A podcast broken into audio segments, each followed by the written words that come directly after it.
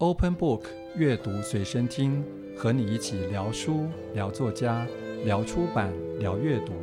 让你随时随地随性随身听。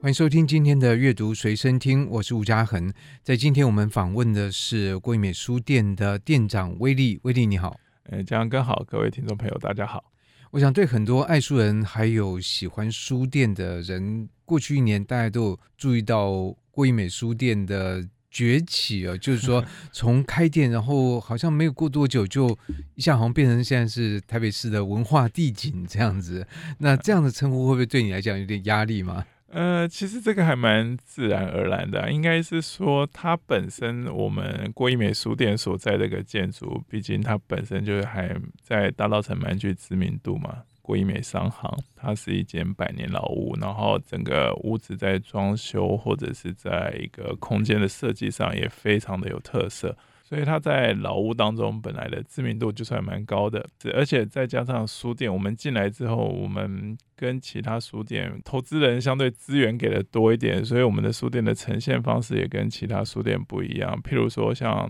呃我们的书量。基本上开始就是以三万本到五万本来做规划，所以整个数量放置的多，你呈现出来书店的样貌也会比较不一样。应该说，在我们这几年间，可能大家比较少看到比较大规模的书店，对，就是书很多的独立书店是少见的，所以才会说一出来之后，好像比较能够吸收到大家的目光。这样，对。不过我想在过去一年之间。威力应该介绍郭一美书店次数已经，我想应该数百次是少不了。应该是说，除了一般的一些访谈之外啦，当然，因为我们在做夜间导览，其实郭怡美书店才从今年四月开始开始进行夜间导览。那每次的导览其实都有几个主题嘛，呃，郭美商行的前世今生，诶，他之前是做什么，现在是做什么？那郭家在这边的兴衰，那郭家原先是怎么样，现在又变成怎么样？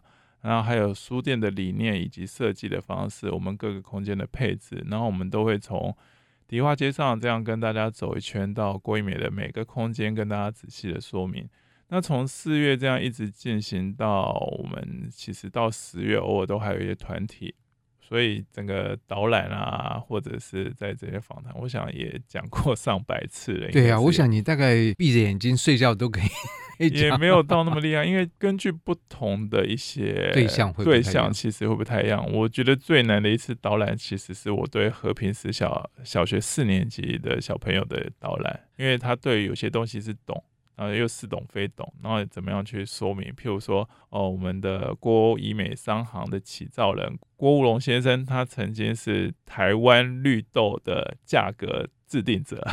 这件事情对于小学同学来讲，可能我就要花很大的力气让他们了解。那不过，因为我想很多人知道郭怡美书院，但是应该还是有一些阅读呃随身听的读者。还不知道或者没有到过郭怡美，所以还是要请威力可能勉为其难，或者是 再介不不不勉为其难，不是是再介绍一次，因为你刚刚提到这个郭怡美，那郭怡美，那郭乌龙，这到底是怎么一回事呢？哦，是这样，郭怡美这个名字，很多人其实到书店第一件事就是说，哎，你们谁是郭怡美？叫郭怡美出来，我想要跟他拍个照。对，就是就是喜欢郭怡美书店要拍照，但是因为郭怡美不是一个人，郭怡美商行这个名字是其实它的。真正的法律上的名字应该只有怡美商行而已，只是因为它的主人姓郭，就是我刚刚讲的郭乌龙先生是商行的创办人。那创办人他办的这个怡美商行之后，因为他那边生意做得非常成功，那迪化街其实也有一个这样的现象嘛，就商行如果很成功，他们家姓什么就把他的姓冠上去，所以就变郭怡美商行。啊，同理，我们隔壁邻居其实有个庄义方商行，也是同样的道理。然后原先都没有姓氏在上面，所以你就会发现，哎，其实迪化街上蛮多有韩姓的一个一个那个商行，大家就觉得像是人名。那所以那是因为这个家族生意做得很大，所以才会把通，通常都是这个样子，就会把姓氏放上来。第一个并没有郭怡美先生这位，通常都是讲郭怡美小姐，或者说郭怡美是郭乌龙先生最钟爱的小女儿，但这个是错误的，没有这样子的一件事。真的有人会这样子？有，其实我也有看到一些坊间的对谈，或者是有些人其实进来跟自己的朋友对进来跟朋友介绍就会讲这些，然后。有时候我们也不好意思直接说，哎，你你讲不对，这样对，所以我们其实就是趁这个机会跟大家澄清一下，没有郭怡美这个人，郭乌龙先生的女儿里面也没有叫怡美的，嗯，是那所以这位郭乌龙先生是那个乌龙院的乌龙，不是哦，不是，他那个龙是生意兴隆，其实他应该本名其实应该叫郭胡龙，胡就是那个水古月，郭胡龙，只是用那个台语发音嘛，侯龙侯龙，大家欧龙。对，就是那个台语的，后来就那个大稻埕那边就叫欧龙北。看了记载，还有郭崇新先生，他是这样跟我说明，欧龙北在那个时候大稻城也是一个非常有名望、非常受大家敬仰的一个乡绅。是，那所以可不可以介绍一下郭乌龙先生？因为这个房子是他起造的。对，郭乌龙先生其实是一个白手起家的传奇人物。他很小的话就在这种南北货的杂粮行工作。后来他做生意，他有他独到的地方嘛，然后从伙计做成了老板，自己开生意。然后曾经因为他的事业就是在这个站，而且他跟那个时候的日本政府的关系非常好，所以等于是商行建立之后，他其实也有很多的国外订单。那国外的，其实他的国外跟我们的想的国外很不太一样，就主要是大日本帝国的管区里面。因为那时候台湾是对日本日本日治时代 嘛，所以可能去满洲国啊，去朝鲜啊，去南洋诸国啊这些地方。那个时候很有趣的，应该是说有些东西其实跟我们现在历史是连接的起来。譬如说做生意到满洲国，在其实日俄战争的时候就有好像有记录，那个没有一个真实那个传言，就是好像郭龙先生其实就有提供砂糖。去给日本，日本在日俄战争的时候提供给日本军方这样的一个，哦、是应该一九零五年的事。是，对、嗯。但是其实这个都是我后面听说到的一个东西的一些传闻，那我也没有看过真实的记录。只是那个时候你就可以隐约感觉，哦，郭龙先生真的蛮厉害的，在做生意这一块。所以到后来的话，郭龙先生的郭怡美商行其实不只有我们现在的迪化街一百二十九号，其实迪化街一三一号。还有后面从迪化街到民乐街的整个地块，其实后来都由国家来所拥有，这样子。那是蛮大的一块。对，在那个时候，呃，在一九二二年的时候，整个郭怡美商行起造完成嘛，就是以前的屋子可能才然后整个盖起来，其实是一个应该是在接触到蛮轰动的一件事，因为郭怡美商行的这一排的这个立面。跟对面的那个立面，对面其实我们的对面邻居就是莲花食品，也就是现在上市公司嘛。他们那边的三联栋是以前大道城，我们讲大道城第一士绅李春生家族所盖的房子，也非常的华美，都是一些仿照巴洛克式的一个风格，所以。有时候你在那边拍照的时候，你会恍若，哎，台北的街头怎么会在哪里的这样的一个感觉？对，是，所以书店等于说就是用以前郭家的老宅的一部分。对，它应该郭家的老宅其实从我们刚刚说到从迪化街到民乐街嘛，然后其实有大概五栋的建筑物。但是因为时势迁移，其实郭龙先生那个时候是一个非常成功的商人，所以郭以美商行其实对台湾的杂粮的一些价格的制定，其实是有参与权的。但是时势迁移，我们知道二零年代其实是台湾或者是说也是日本最兴盛的年代，因为大正时期享受了第一次世界大战的战争红利之后。在一九二九年，从美国开始的经济大萧条，世界经济开始反转，然后日本跟中国的战争，然后太平洋战争，日本战败之后，整个撤出了台湾，然后国民党政府来台，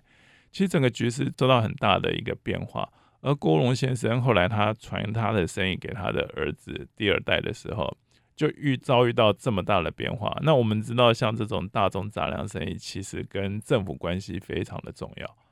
你如果原先有那些政府的关系，或者是你有一些经商的头脑，你可以转变的话，你还是可以把家族事业维持的很好。但是那必须要有过人的技巧去操作。所以其实，在第二代因为经商不顺的关系，就陆陆续续失去了郭家在大稻城这边所有的房子，然后到第三代的时候，把祖宅，也就是我们现在大稻城里面有一间叫 AKA 咖啡，它是一个预约式的咖啡馆，但因为是原先郭家的祖宅，非常的华丽。那个祖宅大概是在三十六、三十七年前，因为郭家的第三代因为生意失败，也把它卖出去抵债，所以郭家就离开了大稻城。所以这个历程，我想一方面也是台湾，甚至就是亚洲历史的一个一个缩影。因为刚刚其实威利讲，我觉得。像做这种大宗的杂粮生意，不仅是说要跟政府关系好，是，而且我们也可以看到，特别是在二战之后，整个国际版图的一个国际版图、政经情势的变化，都需要很有魄力、很有手腕的商人才有办法去承接下来。对啊，你说以前如果可以卖到满洲国，那二战之后这个没有满洲国，对，就没有这样的一个，连南洋都不断的在变化，所以那个挑战是非常大的。所以等于说，在一年之前有这样的一个机会，就是国家后人，也就是读书共和国的 郭社长，郭社长是就把它租下来，然后开了这个书店。对，因为在二零二二年的时候，这个房子刚好在他们的利剑终于整修完成嘛，然后屋主就出来，就是他想要把它租出去。然后大道城那边的人其实都多半都认识郭社长嘛，他从小这边长大，到三十六岁，因为大哥生意失败，把祖宅卖了，他才搬出去。他也是因为搬出去之后，他才开始进入牛顿杂志社，开始他的出版事业。然后一路牛顿杂志社、猫头鹰出版社、城邦，然后读书共和国。所以其实他对大稻城有非常深的感情。他的周末假日也其实也常常回大稻城，所以跟那边街区人都很熟。所以人家一直都知道啊，令阿公没出金嘛被走了啊，你紧等来，紧等来。所以他就回来看完了房子，就是我们讲的，然后那个房子太漂亮了，一看。整个回忆被勾起来，很快就决定要在那边开书店。不过这也就是另外一个问题，因为在那里有，比如说我们知道年货的时候，大家会去那边买，然后南北杂货、中药。那书店并不是本来就在这个，应该也不能这么说，因为迪化街原本就有书店。我所谓的原本，并不是说二零年代，而是说我们在可能从二零一。一五年左右，我知道一五年到一九年疫情，大概就就有三间书店，有一九二零书店，有季风带书店。其实青鸟书店以前在大稻城里面也有一间，所以它本身就有一些书店的需求。而且大稻城这个地方，其实是从二零年代开始，台湾的精英，不管是政治精英或者是一些艺术家、诗人，很多人其实都跟大稻城有所渊源。它本身就是一个教育文化非常繁盛的地方。所以在大稻城开书店这件事情，不能说他原先没有书，我们才要进去是一个挑战，而是说，我觉得任何应该是文化兴盛的地方，其实在那边开书店都是相对是得意的。的确，呃，威利这样讲，我觉得也会牵涉到在这个屋子起造的这一九二零年代，而在那个时候的，至少在台湾变成一个知识精英的话，他其实不是说会读书就好。他还要在文化、在艺术这些上面都要有熏陶。那这也就是为什么，其实，在书店开没很久之后，嗯、郭社长就问我说：“哎，可不可以在这边来策划一些音乐的活动？因为他们其实小时候住在这边，音乐也就是他们生活的一部分。但那时候，我想应该不是说把乐队请到家里面来演奏，而是就透过留声机。嗯、那所以也就展开了其实一连串的音乐活动。在今年到算算到年底，差不多有五六十场了。对，那当然这里面除了有现场演奏之外，也有古早时候的留声机在这边做播出。嗯、这一切这个过程，我跟威力都有蛮多的接触。但是今天透过这节目，我觉得蛮好的，就是我从来没有问过你，做一个也算一个听众，你的感觉怎么样？感受很深的一件事，就是我记得嘉恒哥有一次在音乐活动都讲说。在座的各位享受的是欧洲贵族式的一个享受。所谓的家庭式音乐会，通常都是以前的贵族，那他们有能力比较有钱、有钱的中上阶级，对他们有钱，他们有办法支持音乐家，就住在他们家。然后当有宴会的时候，就把音乐家请出来让他表演。然后是很轻松的，可以去体会音乐的美妙。但是在台湾，尤其是越听越多，发现很多人来这边听完这种音乐会觉得很轻松，他觉得这就是音乐本来的样貌。在台湾，尤其是像古典乐也好，或者是说我们最近在办的昆曲也好，很多时候你都是到一个很大型的表演场所，正襟危坐，然后大家一丝不苟坐在那边哦，开始，然后就鼓掌，然后享受完，哎，不能乱乱鼓掌，不可以乱鼓掌，对。就是那种悠闲感其实相对比较缺乏。而且还有一个就是我自己最近就是音乐会下来感触有一个很大的就是，当然有些人天赋异禀我们，但是就我这样子的资质来讲。我没有办法一口气，我不是瞬间就能理解音乐美妙或昆曲身段唱腔哪里好在哪里的这种人。我不是那种啊，我大学毕业，我觉得大部分人其实都是。对，我不是那种哦，这个听起来哦，台北交响乐哦，维也纳交响乐曲要比方巴哈、肖邦，我就会去花了几千块买票进去聆听，感受到感动到。流泪不能自己，我说我没有办法，因为我不知道它的美好，然后我没有。那我中间的这一块不知道在哪，我可能在街头看到有些人一起，但是它落差有点大，它没有一个像我自己可能出国的时候看到很多有小剧场、小音乐厅、小表演的场所，或者很多餐厅有些表演，它不能让这些音乐或这些艺术变成我生活中的一部分，然后被这些养分滋养之后，我再开始哎。诶那我终于知道谁谁谁什么样表演好坏，我有那种鉴别能力，然后我再来挑选哪一个乐团我喜欢，然后我再真的就是努力存钱、看时间、买票这样进去。我觉得在这种艺术的养成，或者是说艺文欣赏能力的养成上，台湾好像这样的场所还不够多。所以说，等于是郭一美书店在办这样的活动的时候，当然我们可以看到有一些真的是我们说识货的行家，立刻就订了票，是吗？但是其实很多人其实他是不知道，他是说我想要体验看因为我我不知道好不好。但是这个价格其实很轻，而且他跟音乐家很近，他可以学到很多。这种我觉得是很有必要性，而且也不是说只有郭一美书店需要办这样的活动。如果台湾对于艺术、对于人文的涵养的一个培育是很重要，需要给他们这些培养场地的话，只有两厅院，还有只有一些大型什么戏曲中心，好像是不太够的。因为没有足够的土壤让这些长成。在我来看，它是一个桥梁式的，对，就是我们可以过渡到你刚刚说的更厉害的境界。可是我们不是一触可及，我们需要时间，是，我们也需要适当的管道或者适当的机缘。那当然，我觉得发生在郭一美书店，我觉得有几个蛮好的地方。第一个。这个建筑本身在这个大稻城街屋，它是前后有两进，中间有天井，嗯、然后前面三栋，后面是两层楼。那这个活动是在后面的二楼，所以呢，它在第一个呃会比较安静，而且它在进行的时候，相对来讲也不会干扰到刚才说的这几个空间的这个进行。空间是独立的啊，对，对。然后再加上是在二楼，所以它的屋顶挑高。我的印象跟我的经验，未来的音乐家，包括来听的人，我当然会问他们：你你们喜不喜欢这样？那来的表演者，我也会问他们：你们觉得拉起来的感觉怎么样？其实都蛮喜欢那个空间，因为它的墙很厚实，那意味着它的声响的传递是很好的。然后有高挑的屋顶，所以不会像我们现在的很多房子屋顶不够高，你在那边演奏音乐，其实。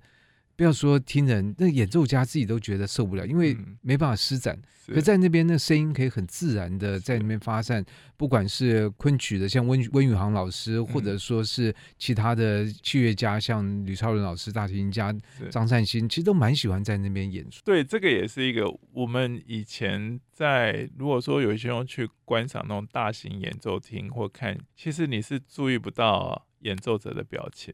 演奏者也没有办法跟你有这样的交流，所以说，其实，在嘉恩老师这样主持下来，其实我觉得听众其实跟音乐家老师们之间距离很，音乐家老师也会对他的表达，还会说，哎，这个场地怎么样怎么样，然后其实听众们是有这个直觉，然后这个交流，所以就是这都是互相的培养跟尝试出来，因为没有人知道一开始这样就可以。但是我们您刚刚说问我说，这作为主办人或者说场地方的这个感觉，就是你这一切下来，你发现除了我们正是一个商业行为，我觉得这个意义感还蛮大的，提供音乐家适合中小型的场地，给听众朋友们一些适合他去入门，甚至要到进阶的一个小型的音乐会。哎，那证明了哎，这个场地的存在，然后想要做的事情是有被做到的，这样。而这件事情其实并不在原先开店的时候这个规划，其实不是，因为我们就是认真做书店，其实不是，只是因为所有东西都是你越做一年来的感觉嘛。譬如我刚刚也跟江哥讨论到，书店最重要的事情，我在开书店之前认为是卖书，但是我现在觉得书店最重要的好像是沟通，是不断的跟人家沟通。而且各种方式，就是用书也是在沟通，用书也是在沟通，用咖啡也是在沟通，用咖啡是另外一种层次的沟通。意思是说，你怎么样让人家我简单比较抽象一点，你怎么让人家进入到这个世界，让这个世界变成你的世界的一部分？很多人就是看书，我没有看书的习惯，一句话打死我这辈子不用进书店。但是不是，因为书店并不是只有书店，你进到这个空间，你感受到这些东西，久而久之，你慢慢的就会开始看书。它不是一个行为模式而已，对，它不是那么截然二分，说看或不看，看，对，或者是买书买或者不买，它不是那么觉得，但是说这个世界你觉得很有趣很有意思，你常常来，你就会开始变得像这个人，你就会开始看书，开始听音乐或什么，所有东西都有一个模糊的一个界限，慢慢的会越来越多这样子。所以我们在做书店，尤其像国艺美书店，我其实都会跟大家讲一个，我希望的，并不是我进来你就是赶快买书赶快走。因为以前的交易，我们在讲买卖业交易都会这样，而是现在的书店，我觉得应该是你就进来，你花越多的时间在书店，其实我是越开心的，就表示书店跟你的连接感越强。你在书店，你可能在我们的二楼书最多的地方买拿了五六本书，那边看看看看了一个下午很满足的，你就走了。那我觉得不买没有关系，因为其实这这都是一个过程。就是我以前在重庆南路也几乎不买书，我还是高中大学生的时代。但是那个时候开始，等到你开始出了社会，你就会开始。买书啊，因为你觉得你没有那么多时间，但你又很喜欢那个书店，它这个养成跟一个回忆，就是看书这个习惯，跟你买书这个习惯，跟你到最后发生这样的行为，其实都是不断的。它也是一个过程嘛。嗯、其实就像我们刚刚讲这音乐，它也是一个缓慢的过程。它也是一个过程。他开始相信你，他就是来到你这个书店，就不由自主想要买书，这都需要养成，不是立刻就会发生的事情。那不过这样的话，就是说在这个。一年前，你可能开书店，你总会有一些设想，或者是不管是要达到的目标，或者你做的一些规划。然后这样的规划，当然就如同所有的事情一样，规划有时候这个计划 赶不上变化，然后你所设想的，可能在后来也一定会有一些改变。所以我不知道在一年之后，你回想这个过程里面。有有什么东西你你做一些改变，或者有些东西你觉得哎、呃、没有改变呢？其实我觉得这个改变来讲，我们比较是顺势而为，因为一开始就觉得不太可能按照设想来做，因为但是不能不设想，不能不设想，一定要设想。比如说业绩你要设想，然后譬如说你要摆放多少的书或什么你要设想，但是其实心中都应该说都有存着备案，要怎么样？如果说这条路万一不行，那你要怎么变？这条路万一不行，你要怎么变？最基本的核心其实就是对于阅读的信仰这件事。我们之前也常说，要不是郭社长还有一个很强的信仰，郭义美书店开不起来；他要不是有一个很强的信仰，他认为说只要书够多人就走进来，那郭义美书店开不起来；要不是他的信仰说书店就是要纯粹一点，不要卖一些有的没有的文创，这也做不起来。因为在我的规划当中。其实这些都必要，因为如果说我用纯数字来想这件事情的话，应该多做一点活动会比较好。就是说也，也卖书，也卖其他的，多卖一些咖啡，少一点书，多一些商品或什么，它就会变得相对平庸嘛，但相对安全。因为在迪化街有它的人流，它的商业模式，某种程度上会得到一点的保障，它就不会做到现在的这么的一个大家对它这么大的好评。它也就在一个纯粹，但它那个纯粹性也会造成一些困难。只是说我们在这样一路走下来，就会发现说，哦，其实台湾爱看书的人比我们想象中的多。就我常常会说，我本身对于书相对实际经营会我会悲观一些，然后郭社长会乐观一些。但是我们整个走起来，第一年是比乐观还要好一些，那就很不错啊。我想这里就是大家所看到说，哇，怎么一下大家都在讲郭义美书店？对，因为真的是一个书籍的纯粹性这件事，让很多人开始觉得，哎，你们真的是很用心想要做一间书店，因为你们都没有其他东西，你们就书。一进到书店来讲说，你看起来就只能卖书而已。用咖啡一杯一百多块，你也不太可能卖咖啡，座位有限，二十来个座位养活这整间店不太可能。所以，我们除了用力卖书之外，其实也没有其他的方法。所以这件事就会让人家觉得说，你们是真的很用心想要卖书的书店。我觉得这件事是有传达到我们读者的心中。所以大家支持这件事就会来，但我们现在想做的是，不只是因为支持而来国艺美书店，而是因为喜欢国艺美书店的书，所以才来国艺美书店。但所谓喜欢这件事情，其实也是一个很复杂的。就你今天问我喜不喜欢一家店，可能有很多是是因为他那边的空间，他那边的食物，他那边卖都有可能，甚至他的服务生、他的老板都有可能，都有可能。但是这个就是种种所有大大小小加起来，就成为了这样一间店嘛。你没有办法很明确讲一些东西，因为我们不是做很单纯的商业计算。我们如果要做很单纯，现在就像博客来跟某某一样，我六六折，你就喜欢了。我六六折，我就是只打价格，我很死的就打价格。我知道你不喜欢，也有人喜欢这个六六折，就会有这件事情来，所以那个就会很专注，但那个也很有效。我不能说没有效。但是我们要讲的就是现在在讲实体经济跟讲一些比较有效率的商业模式的相比较，最大的不同还是因为实体经济讲的是人，是人跟人做生意的关系的关系，人跟人之间，你为什么会在那个空间？要不然的话。在网络时代来发展，前几年都还有人做实验，就是待在家里一个月不走出来会怎样？现在已经没有人讨论这件事，因为这件事情在疫情三年被大家被训练的很好。是，你真的发现你不用走出家门，你所有的商业行为在网络上可以贯彻到。所以现在的问题变成是，你要让我有什么理由走出家门？但是我应该说，人的本性就是会想要走出家门的，而是说他在走出家门，他对于那种非必要性的行为，我们所谓的必要性跟想要毕竟不一样嘛。那你如果说出来逛街，那个都不是必要，只是你想要。但你想要的行为，你怎么样愿意跟他更加强的连接，更喜欢那个场景？那其实到最后都变成所有的实体，我们现在看到能活的都是人们想要的东西，也就是你想要，你愿意消费，你改变了你的环境。就是你的消费决定了你的未来，其实也是在沟通这件事情上。因为如果说就最纯商业，商业上来讲，就是最有效率的交付、最大货品的准备跟最实惠的价格，这在实体书店都不存在，网络书店才存在。但是我们如果只讲交易的效率本质的话，就是这样。那是在你知道你要买什么东西，你知道你要买什么东西，那这就对你是必要品。但是你如果是你不知道你想要买什么东西，或者你不知道你要不要买这个东西，或者你有可能买这种东西，所有的未知的可能，那就回归到人的混沌的混乱的本面的话，诶，实体可能就。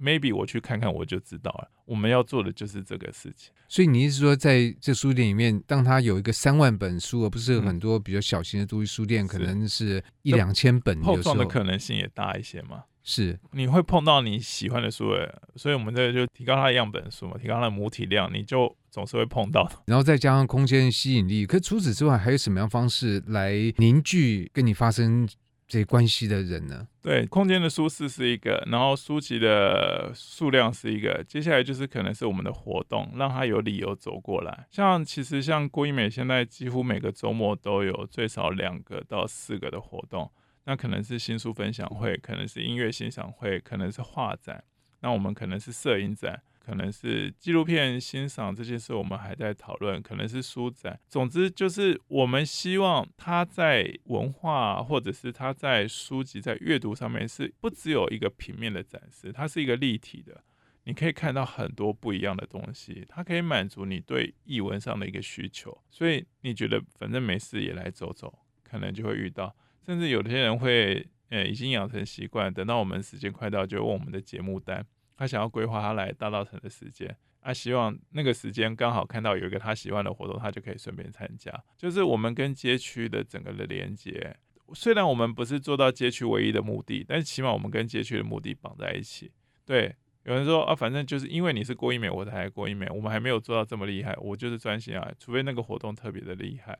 但是其实就是慢慢的、慢慢的增加他在他心中的天平跟诱因，活动是一个很重要，音乐会。或者说，等到他已经建立说，反正我无聊的时候，我去郭一美，总会发现新东西，有些有趣的。对，我就习惯就来啊，反正郭一美也不会强迫我消费，我也没有什么压力，我就来。哎，这个时候我就觉得我们成功了一大半。那在这个过程里面，我想也有很多人会提到像夜间导览这件事情，嗯、那它也变成一个来的理由或者吸引力吗？是因为夜间导览最早其实就是我们在跟。街区邻居在讨论一件事，就是所谓大稻埕是没有灯才没有人，还是没有人才没有灯嘛？那这个讲不完的，那我们就先来点灯看看，不就知道了？所以我们那个时候其实营业时间到十点，那我们就觉得晚上我们配合一个活动，所以今年四月就开始做夜间导览。那夜间导览主要是三个元素，一个就是郭英美商行的前世今生，一个就是郭家在这边的兴衰，第三个就是书店的设计跟理念。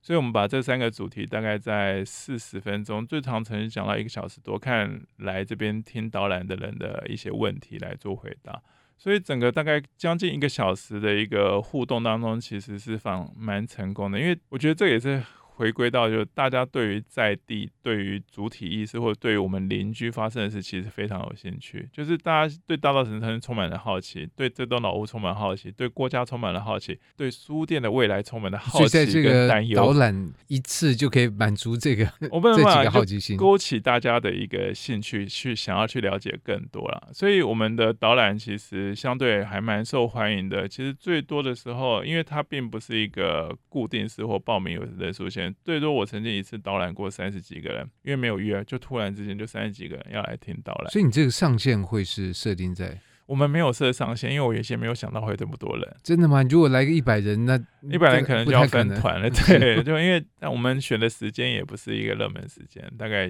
是在之前一三五的晚上，所以最多到三十人。那个时候我们心里就有点警惕感，因为到最后连走等人到就定位都需要一些时间。但是夜间导览这件事对我来讲也是书店跟读者的一个沟通，他们想要知道书店的故事，书店是要怎么样继续经营，书店想要做哪些事情，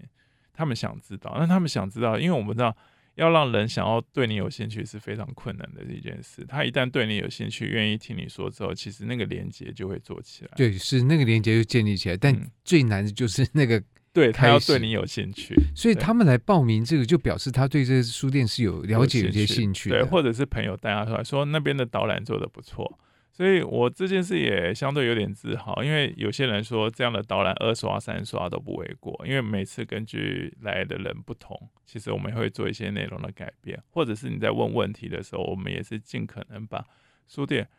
呃，会面临的事情、面临的故事、自己的困难点、观察到现象，跟你分享，这样。所以有什么样的困难点？困难点就是业绩不好啊。可是大家都会觉得，其实已经蛮活力相当够，然后感觉人潮也是蛮多的。对，但是因为这个就是一个高峰离峰的一个现象。我们在周末的时候，其实人来人流量大，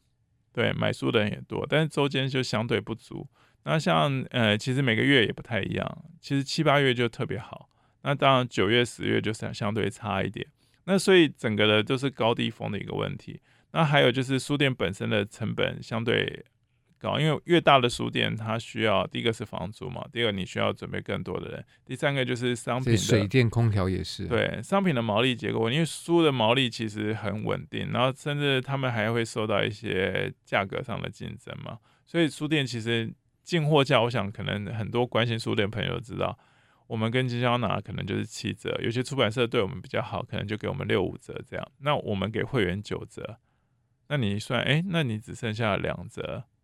对，两折到两折半。那你要去指引的房租、水电跟这些，那你的整个卖量要非常的大。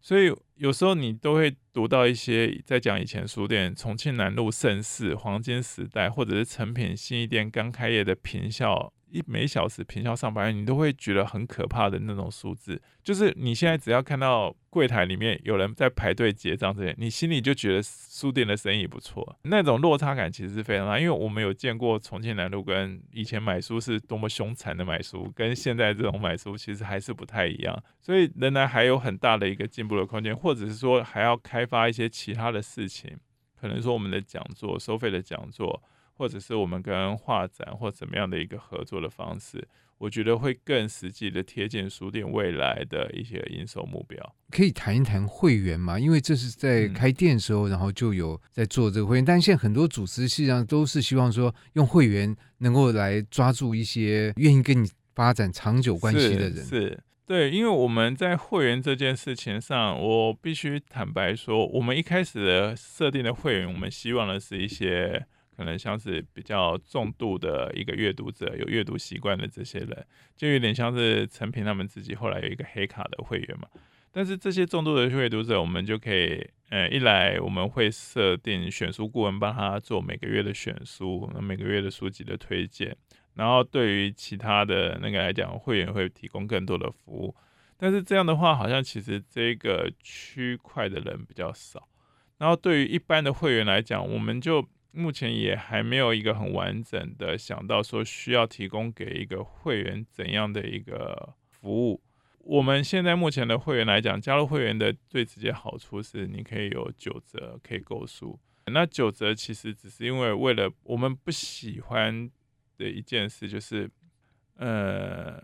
来书店买书是为了支持书店这件事情，我总觉得就是他短时间这样来。对，但是你如果说他来书店买书，尤其是有一些客人是他直接就开书单给你说他要这些书，他要跟你买。那你心中一个就是说，那你就有些书你有，有些书你没有，你会帮他调。但是其实这件事情，他只要愿意的话，他一个念头，他在网络书店就可以直接搞定。他特地来找他就是支持书店。那那个时候你，但是我们会卖。如果说按照一般独立书店就是原价，那原价的话，其实就是简单讲，我就是要给你赚。那但是这种设想对我来讲，它不是一个正常的一个商业，所以我们还是希望说我们的书。这个产品的价格能够跟我们的呃网络书店的折扣可能稍微靠近，所以我们给会员九折，就是你只要愿意常来嘛，你可以有一个九折的折扣。那我们提供的服务就是我们帮你选书，选出你可能喜欢的书，然后你来这边看到你喜欢的书，你也可以得到一个相对稍微一点优惠，然后离网络不会差别太大的价格把它买回去。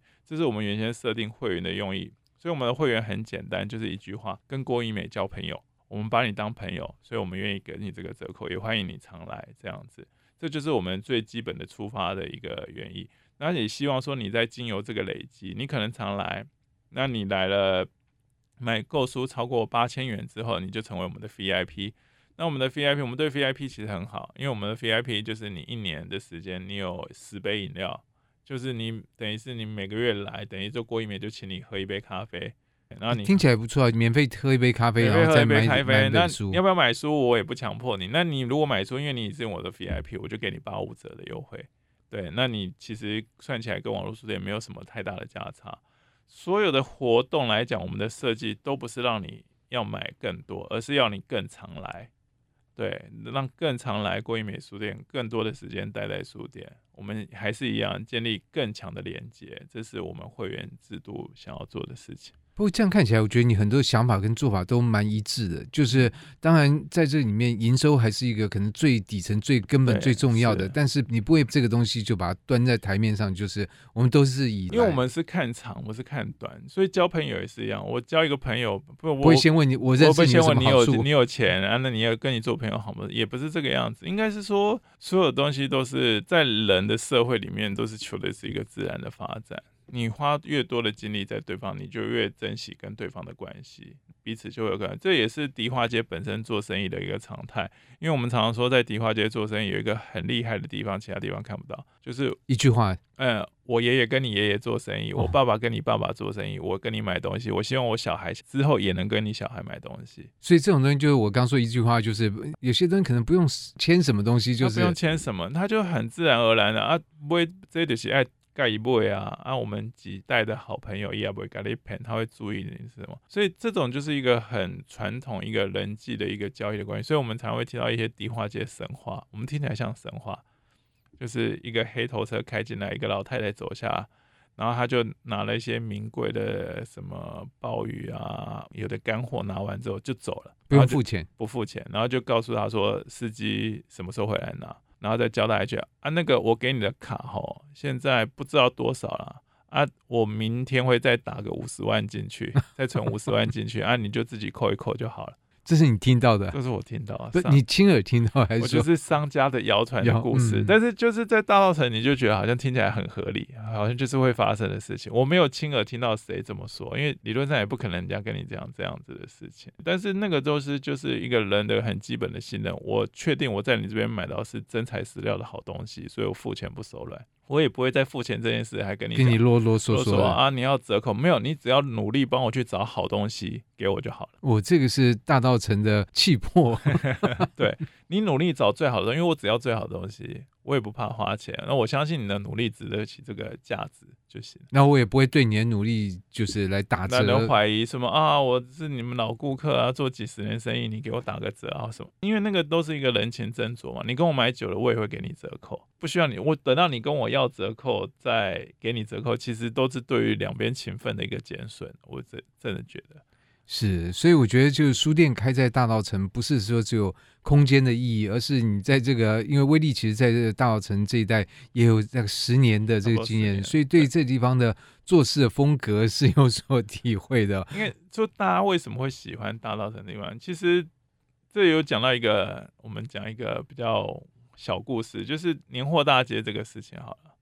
年货大街其实大部分的迪化街的商家是不做生意的，他们就租给外来的摊商。但这件事我一开始觉得有点奇怪，为什么他们不自己做就好？因为他们也卖一些干货啊、糖果什么都有。他们其实有些商家就是后来知道的，就是因为年货大街是一年来一次的客人，不是他平常的客人。一年来一次的客人开口就跟你讲啊，我卡小给不，所以干脆不要卖，要便宜。他就说啊，他要说啊，他每次都要跟客人说我这个品质比较好，我在卡后，我在卡后加品质卡后，人家不只要跟他小阿回，我要便宜的。他就觉得啊，你其实跟我经营的完全不是，你也一年只来跟我买一次的东西，他的生意哲学不相同。那干脆给生意哲学更一样，便宜大量自然有便宜大量的来做。那我要做高品质的，我做完，所以我年货大街时间我休息。对，那就是两种不同生意哲学的一个啊。当然，现在我并不是说便宜大量就是个错误，应该是说这各有各的。但是某种程度我。很难不去想到小的实体书店跟大的网络书店的一个差异感。是，所以我觉得这样的讲，大稻城真的有他的一个特殊的呃想法。我觉得，嗯、而且刚刚这样年货大街的这个逻辑，我觉得事实上也可以用在书店嘛，不用挤在周末来。对，平日来，其实我还蛮喜欢平日来，因为平日的晚上就走在那边，它不至于说到很黑暗了，嗯、就是走起来其实蛮舒服的，它是很舒服的，它是很舒服的，味道完全不一样。对，然后它的感受应该是可能大家没有这样的经验了，就觉得晚上那边什么都没有，但其实它晚上不管是餐厅啊、酒吧啊，然后还有一些像书店，然后像我们对面的 Olympus，其实像。有一些店其实还是会开的蛮晚，甚至在夏天的时候，其实到码头走走，还有一些货柜、一些小酒吧什么，其实也是蛮舒服的。所以晚上这件事情，我希望就是大家可以试着试试看，来这边就当做被骗，来到 来到你走一走，发现哎，其实还不错，跟朋友约在这里挺好的。的确，我觉得就是晚上你真的呃下班，然后到这边。嗯就走一走，走一走，吃点东西，吃点东西，参加听个讲座啊什么，哎，就很到河边吹吹风，就回去。对，听起来是蛮不错的事情呀。我想，所以有些人可能已经来过，但如果说还没有来过，透过阅读随身听的这个介绍，对郭怡美书店会有更多的了解。那也希望就这样的一个播出，可以让书店或者跟书相关的这产业各个环节都能够存活的更好一点。那今天就谢谢威力，好，谢谢江哥，谢谢大家。